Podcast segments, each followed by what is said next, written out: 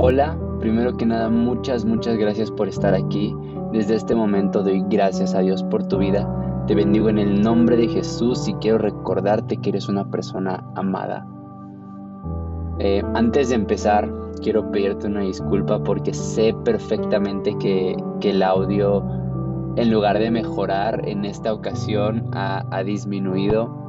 Eh, todos los episodios los he grabado con mis audífonos, con, los, con el micrófono en mis audífonos. Y, en esta última semana mis, mis audífonos han, dejado de funcionar. Entonces, de verdad estoy intentando eh, ya por fin comprar el micrófono para, grabar.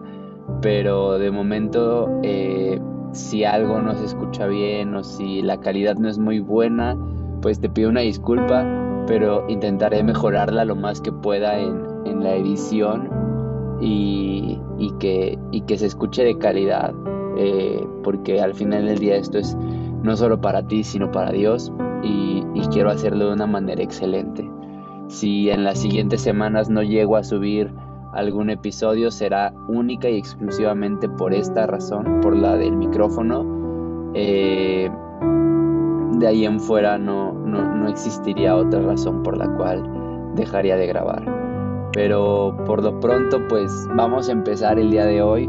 Es un tema súper padre eh, porque creo que muchas veces eh, tenemos un concepto erróneo de lo que Dios es y creo que en los primeros episodios hablábamos de, eso, ¿no? Hablamos de, de, de esas ocasiones en las que creemos que Dios nos está castigando por algo o que nos ha abandonado por algo que hicimos, eh, que incluso llegamos a creer que Dios nos está probando. Y, ojo, o sea, no te estoy diciendo que Dios no te ponga a prueba. Sí hay momentos en los que Dios nos pone a prueba, Dios pone a prueba nuestra fe o Dios pone a prueba eh, nuestras aptitudes, cualidades, habilidades en ciertas eh, disciplinas o en ciertas áreas de nuestra vida. Pero la mayoría de veces en realidad lo que Dios está haciendo es que nos está bendiciendo. Y, y sé que en este momento cuando, cuando te digo que Dios te está bendiciendo en un momento de dificultad o, en un momento donde tú creías que Dios te estaba castigando, es un poco difícil de verlo, porque eh, tienes todo el derecho de preguntarme o regresarme este argumento con la pregunta de cómo Dios puede dar bendición a través de un despido laboral.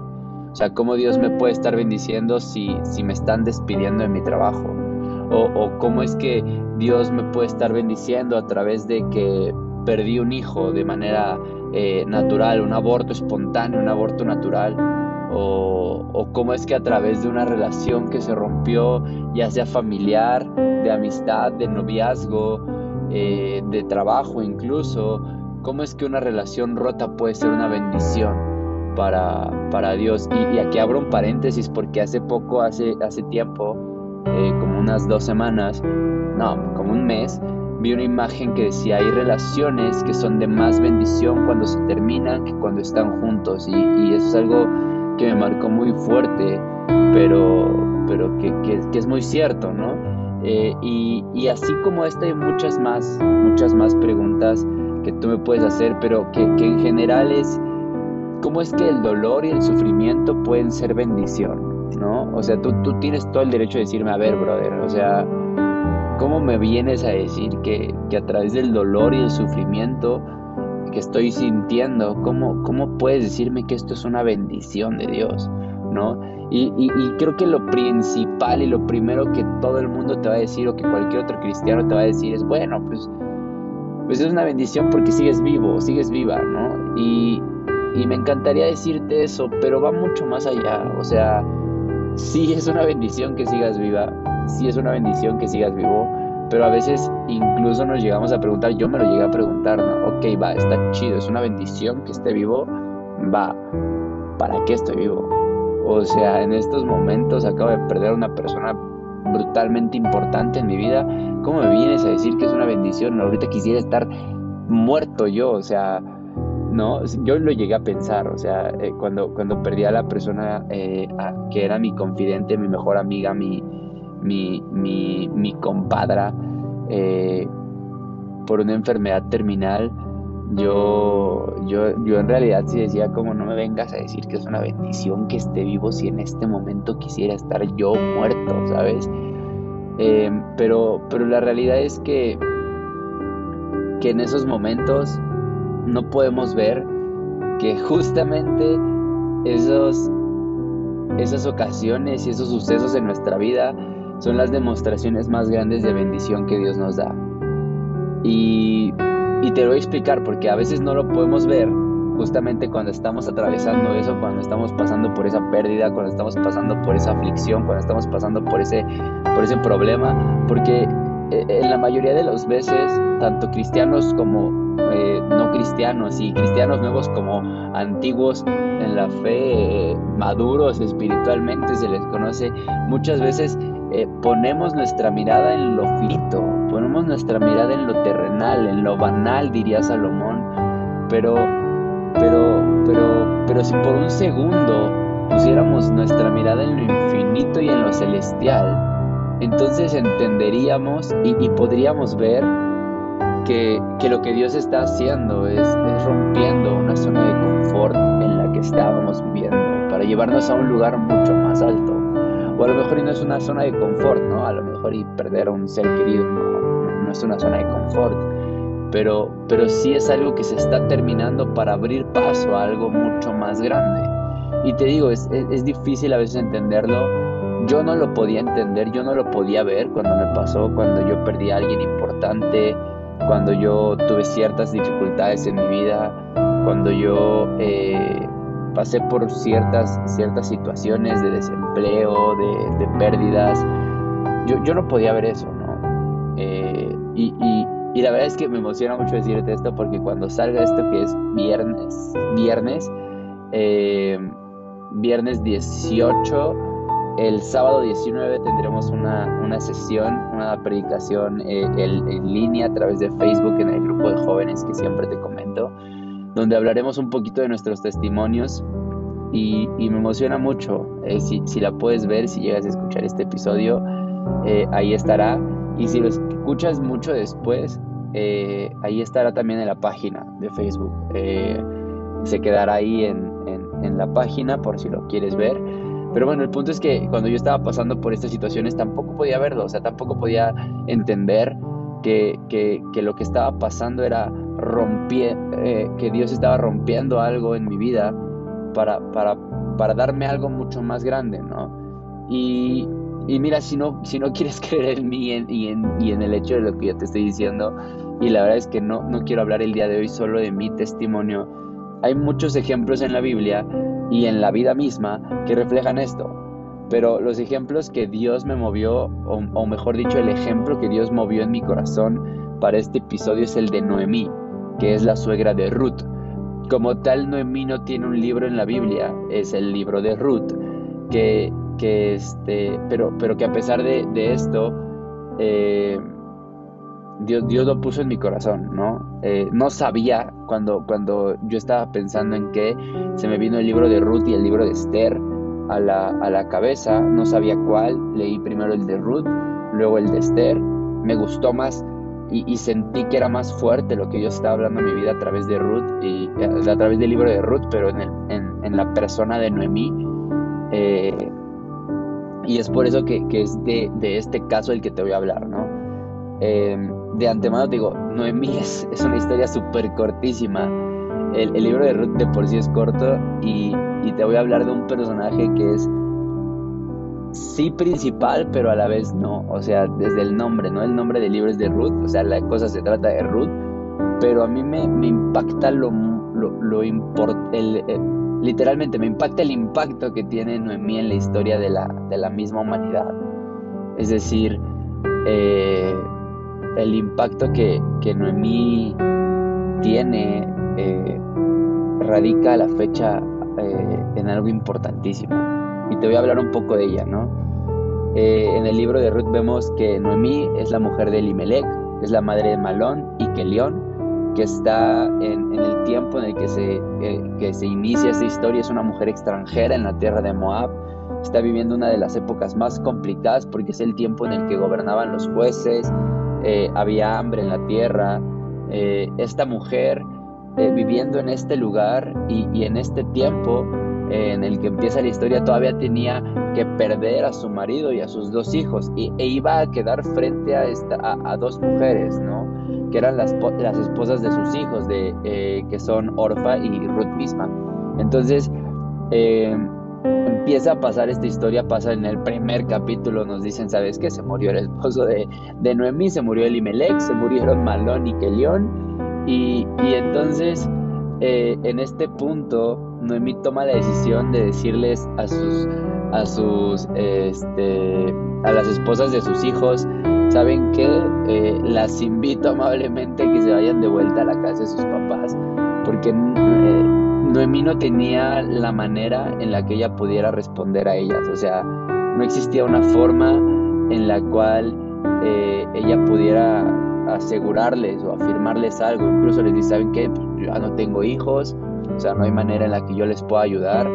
Y, y aunque en ese tiempo la ley tenía ciertos estatutos que brindaban como protección a las viudas, justamente Noemí no, no tenía a su alcance la posibilidad de, de, ser redimida o de que alguna de ellas fuera redimida por algún familiar de Elimelech, que es lo que dice la ley, ¿no? Eh, en la ley decía que, en la ley judía decía que si una mujer enviudaba, el familiar más cercano al que era el esposo se, podía, podía redimir a esta mujer haciéndose cargo de todos sus gastos, casándose con ella y tomando por propiedad todas las cosas que eran de propiedad de esta persona o de, bueno, de, su, de su cliente, que, que normalmente eran hermanos. ¿no? Pero bueno, el punto es que no había algún familiar de Elimelech en Moab, entonces eh, esta, esta Noemí les dice, ¿saben qué? Váyanse y, regresen con sus papás y, tal vez puedan encontrar un nuevo marido, ¿no?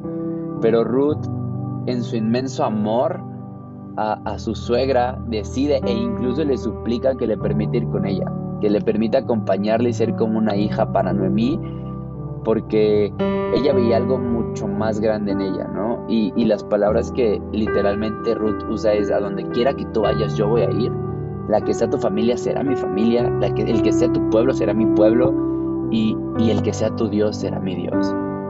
¿No? Y, la razón por la que ella hace esto, más allá de amor y admiración, es porque ella veía algo más grande. O sea, eh, no lo dice tal cual la Biblia, pero yo estoy seguro que la razón por la que Ruth amaba tanto a Noemí y, le suplica y eh, que, le permite ir con ella es porque a pesar de Noemí, Noemí haber perdido todo, Ruth sentía esa confianza de, en, Noemí, porque la veía firme, ¿sabes? Veía, veía firme a Noemí, a pesar de haber perdido todo, la veía confiando en Dios.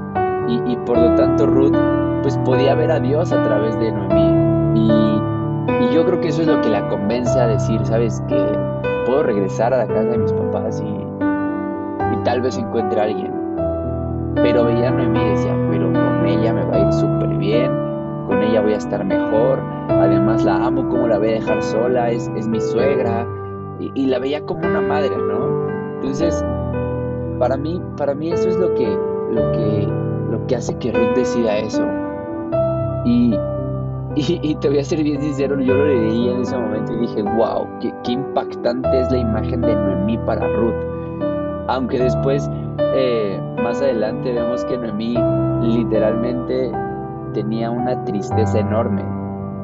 Sea, en ese momento no se le ve, en ese momento se le ve una certeza, una, una firmeza enorme, un, semblante cañón para decirle a esta, a esta Ruth y a, y a Orfa, ¿saben qué? Váyanse, yo no me puedo hacer cargo, yo tengo que ir a hacer otras cosas, yo tengo que esto y lo otro.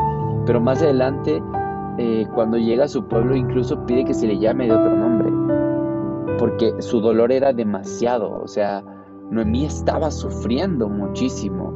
Y, y, aun cuando veía por Ruth, aun cuando seguía viviendo, ella estaba sufriendo. Y, es totalmente entendible, o sea, tal como ella dice, cuando salió de su tierra salió con esposo, con hijos, con una enorme bendición, pero volvió sin nada. O sea, había perdido a su, a su, a su esposo, a sus hijos, y al principio del, libro de Ruth nos dice, y aunque y aunque tuviera la edad y aunque tuviera con quién embarazarme, pues no podría. O sea, estamos hablando de que una mujer, de que era una mujer de edad avanzada. Entonces, tenía todo el derecho de estar triste, ¿no? O sea, tenía, era entendible estar triste. Pero, pero lo que a mí me sorprende es que ella afirmó que Dios había sido quien le había puesto esa amargura. Que, que había sido Dios quien le había dicho, hey, quiero que pases por esto. Y, y mire, yo no sé cuál es la razón por la cual sus hijos hayan muerto su marido haya muerto, pero si fallecieron, es evidente que Dios permitió que eso pasara. O sea, no pasa nada en este mundo sin Dios estar enterado. Entonces, Dios estaba enterado de que, de que ellos iban a morir y dijo, ok, lo permito. Y, Noemí entendía eso. Noemí entendía que Dios había permitido eso. Pero ni eso, ni, ni aún tener la certeza de que Dios le había eh, permitido a la vida eh, que Dios había permitido que, sus, que sus hijos y que su marido murieran, ni eso había sido suficiente para Noemí, o sea, para que Noemí dejara de amar a Dios. Ella aún mantenía su confianza en Él. Su amor era enorme con Dios. Vemos que, les dice, y que Jehová las bendiga. Justo después de que, de que, de que mueren, eh, estas personas para, para, para Noemí, les dice a, Orfa y a Ruth que Jehová las bendiga. Y alguien que ya no confía en Dios no te va a dar bendición. No te va a decir Dios te bendiga. Si estás enojada con Dios, si estás decepcionada de Dios, si estás eh, triste con Dios, tú no vas a decir eso. Pero, pero el dolor de Ruth no era el dolor de Noemí no era más grande que su amor a Dios. Y, ese amor a Dios fue el que le permitió volver a alcanzar la máxima bendición. Porque más adelante vemos que gracias a, la confianza que Ruth tuvo en ella y, el amor que Noemí le dio a Ruth como de una madre y cómo la aconsejó y la ayudó y la guió, vemos que, ella regresa, que regresa a ella la máxima bendición. Vemos que, que es levantada Noemí. En ese tiempo aquellas personas que enviudaban, aquellas mujeres que enviudaban, tenían dos destinos, y era la prostitución o la muerte, el, mendigar hasta morir. Y, eso es lo que Noemí le esperaba. Noemí estaba consciente de eso, Noemí estaba consciente que, que iba o a prostituirse o a mendigar. Ella había perdido todo, todo se le había ido. Y podemos hablar también del caso de Job, ¿no? Que también perdió todo, pero, pero el día de hoy me enfoqué en este porque Noemí podría haber dicho, Dios, tú me quitaste todo y ya no voy a creer en ti. Y muchas veces lo hemos hecho. Y muchas veces lo hacemos. Y a veces creemos que Dios nos está castigando y como Dios nos está castigando nos ponemos nuestros moños y decimos, ya no te voy a creer, ya no voy a creer en ti, ya no voy a orarte, ya no voy a bendecir tu nombre, ya no voy a ministrar tu presencia. Pero Noemí no. Noemí aún sabiendo que podía mendigar toda su vida o ser prostituta, dijo, ¿sabes qué, Ruth? Ven conmigo. Confío en Dios. Y, y es que Dios necesitaba que Noemí volviera con Ruth para que ésta se casara con vos y así formara parte del linaje de Jesús. Porque de vos nació un hijo y de ese hijo nació David. Y de ahí la descendencia termina en Jesús. Entonces, Noemí pasó una terrible temporada porque Dios necesitaba sacarla del lugar donde estaba para hacerla parte de algo mucho más grande. Aún en vida, Noemí fue engrandecida por lo que ella vivió y el, y el linaje que dejó no solo en Ruth, sino también eh, eh, porque fue una mujer que, fue un estandarte de lo que es la fidelidad y la confianza plena en Dios. Es decir, vemos que al final del libro eh, se habla como de, del hijo de Boaz y de, de, Ruth como descendencia directa de Noemí. Y, y, recordemos que Noemí y Ruth no tenían una, un lazo sanguíneo, era un lazo que se rompió en el momento en el que los hijos de, de, Noemí fallecieron. Y, y que, me da risa, por cierto, quiero, quiero hacer un paréntesis, me da risa porque si lo pronuncio como Boaz, pienso en Boaz Lightyear, pero, pero Boaz eh, era hermano del esposo de Noemí, entonces tampoco tenía un parentesco sanguíneo con él. Significa que no había forma en la cual se dijera que era hijo, eh, el, hijo de Boaz y de Ruth, de, Noemí. Pero se le reconocía a Noemí esto por lo que representa para Ruth, por lo que forma en Ruth. Y, y esto es algo bien padre porque, porque si Noemí hubiera decidido rendirse, y decir Dios me está castigando y me rindo, entonces Noemí habría perdido esa bendición. Y, hoy no se le recuerda a Noemí como la mujer de Elimelech, eh, madre de Malón y Kelión que fallecieron. No, se le recuerda como la mujer que acompañó a Ruth, la madre de Ruth. Se le recuerda como la, la, la mujer que edificó gran hogar. Y, lo que podemos ver en esta historia, en la historia que de esta mujer, es que Dios en ningún momento pensó en hacerla sufrir. Él, él jamás deseó hacerla sufrir. Lo que realmente Dios quería y, y asimismo quiere para tu vida era bendecirla. Dios quería darle algo mucho más grande de lo que tiene, de lo que tenía. Él sabe qué cosas no estaban bien en su vida. Él sabe qué cosas no están bien en nuestra vida. Él sabe qué cosas no están bien en tu vida. Qué cosas nos están impidiendo alcanzar su bendición o simplemente Él sabe cuando hay cosas, situaciones, empresas, trabajos y hasta personas. Escúchalo bien, hasta personas. Que puede ser relaciones o personas mismas que tienen que partir e-, él, sabe cuál de todas estas ya han cumplido su propósito en nuestra vida. Y es por eso que las rompe, y es por eso que se las lleva, y es por eso que las arrebata. Y, y, lo que te digo no es que no sufras. No te estoy diciendo que perder algo o a alguien sea algo que después de esto va a dejar de doler. No, de hecho creo firmemente que, que el dolor forma parte de un proceso de crecimiento. Lo vemos en Noemí. Noemí sufrió y, pidió que, le dijeran de otro nombre porque estaba sufriendo, pero no perdió su confianza en Dios. Y de la misma manera yo te invito a ti.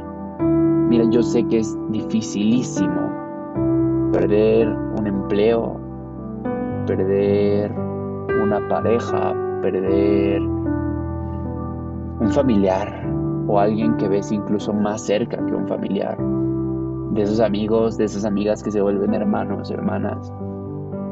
Yo sé lo difícil que es eso. Y no te vengo a decir, hey, no sufras. Vengo a decirte, puedes sufrir. Llora. Dios no está en contra del llanto. Pero lo que quiero decirte es que no te afanes a esa pérdida, que no pienses que Dios te está castigando, que no pienses que es algo por lo que, que Dios se lo llevó porque Dios quiere castigarte o quería castigar a esa persona. No, el proceso de esa persona en tu vida fue cumplido. Y si esa persona ya no tenía más procesos que vivir, es por eso que Dios lo bendijo, Dios la bendijo y dijo, tú ya has cumplido tu propósito, te bendeciré con estar en mi presencia, te bendeciré con la muerte. Pablo lo decía, me es mejor la muerte porque si muero voy con Dios.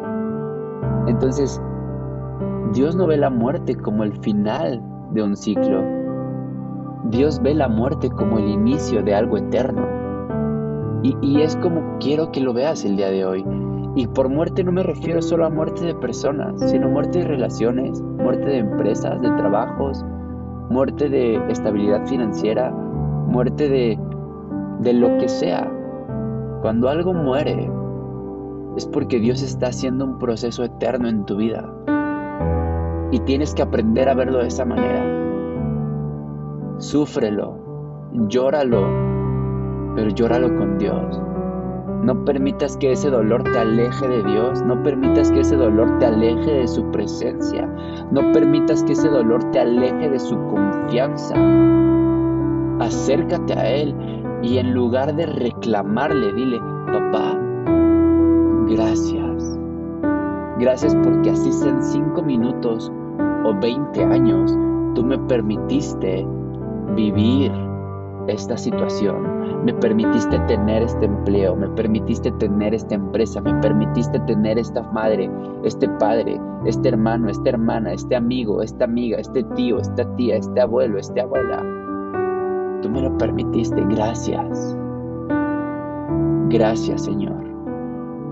Y sé que es tiempo de que algo terminó, pero entiendo que también es tiempo de nacer que es tiempo de renovación, que es tiempo de creación, que es tiempo de resurgir.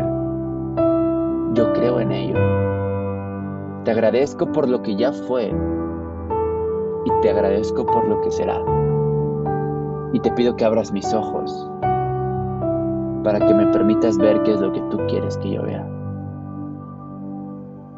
Eso es lo que yo te pido, es lo que yo te recomiendo, es lo que yo te invito a que hagas porque a mí me costó más de dos años, más de tres años incluso, superar la muerte de esta persona. Y en ese proceso lastimé a mucha gente. Yo no estaba estable, yo no sabía qué era lo que quería en mi vida. Yo tenía miedo de perder a la gente y antes de perderla yo la desechaba para no sufrir. Quiero decirte que es tiempo de sanar esas heridas y seguir adelante. Hay personas que van a partir. Hay empleos que se van a ir. Hay cosas que se van a perder. Pero nuevas cosas vendrán. Y vendrán bendiciones. Y así como el caso de Noemí, que tuvo que perder todo para ser engrandecida y bendecida y bendita, así tú también. Si has perdido algo, si has perdido a alguien, no te afanes a ello. Suéltalo y permite y deja que la bendición que Dios tiene planeada para ti llegue a tu vida. En este momento quiero orar por ti. Cierra tus ojos no te concentres más que en declarar a Dios lo que voy a decir a tu vida. Papá, yo en este momento te pido por la vida de la persona que está escuchando esto, hombre o mujer, joven o adulto, Padre. Yo te pido que en este momento todas esas pérdidas que ha tenido en su vida, desde empleos hasta vidas, eh, familiares, amistades, Señor, yo te pido que en este momento esas heridas sean sanadas en el nombre de Jesús. Te pido que el dolor y el sufrimiento empiece a irse en el nombre de Jesús, Señor. Te pido que las manos que están sujetando esas heridas, las manos que están sujetando esas pérdidas, Señor, en este momento empiecen a soltarlas. Empiecen a ser soltadas todas esas cosas que están castigando, lastimando, y, sometiendo la vida de estas personas, de esta persona que está escuchando esto, Señor. Te pido que tú en este momento empieces a interceder por la vida de esta persona y que empiece a llover bendición tras bendición, Señor. Y que esas cosas que tú hiciste y que tú permitiste que se rompieran, solo sean para que tú puedas llevar a un lugar más alto a la persona que está escuchando esto.